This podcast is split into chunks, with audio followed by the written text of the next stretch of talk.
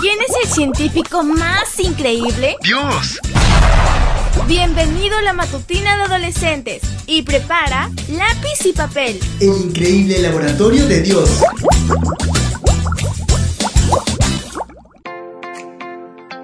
Muy buenos días para todos.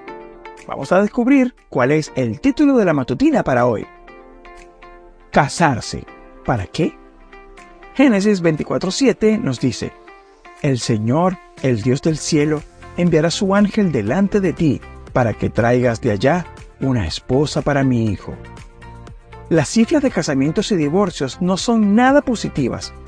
Por ejemplo, en México, según estadísticas oficiales, desde 2011 hasta 2020, el número de matrimonios ha presentado una reducción considerable año tras año.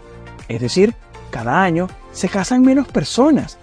Con respecto al número de divorcios, desde 2011 hasta 2019, incrementó de manera constante. Se redujeron en 2020 por la pandemia, pero en 2021 de nuevo volvieron a tasas prepandemia. El matrimonio fue instituido por Dios en el Edén, antes de que el pecado entrara en el mundo. Cuando Dios creó al hombre, sabía que los seres humanos necesitarían a alguien que los ayudase y correspondiese. Y realmente no es bueno vivir solo. Según una encuesta realizada en 2018 por la Social Science Research, los síntomas de depresión son mayores entre las personas que nunca han estado casadas. A pesar de ser una institución divina y con evidentes beneficios científicos, el número de matrimonios no hace más que descender y el de divorcios no hace más que aumentar.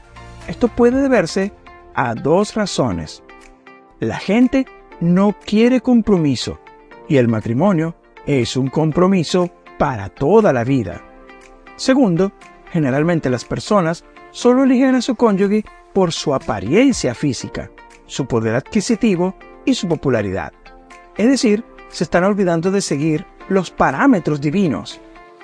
Para tener éxito, un matrimonio debe contar con la conducción divina. Cuando Isaac estuvo listo para casarse, tanto él como su padre confiaron en que Dios enviaría un ángel para guiar la elección. Tú eres muy joven aún, pero este es el momento de empezar a orar por tu matrimonio, ¿sabías? Cuando llegue el momento de elegir a alguien como pareja, escucha los consejos de tus padres, así como Isaac escuchó a Abraham. No busques lo que busca el mundo, al fin y al cabo, nunca funciona. Ora por alguien que sea temeroso o temerosa de Dios y confía, porque los planes de Dios son los mejores. Mañana te espero para que sigamos conociendo el fascinante laboratorio de Dios.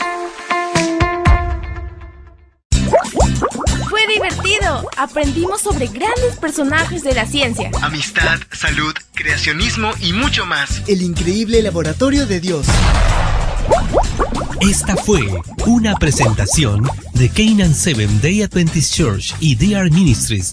Hasta la próxima.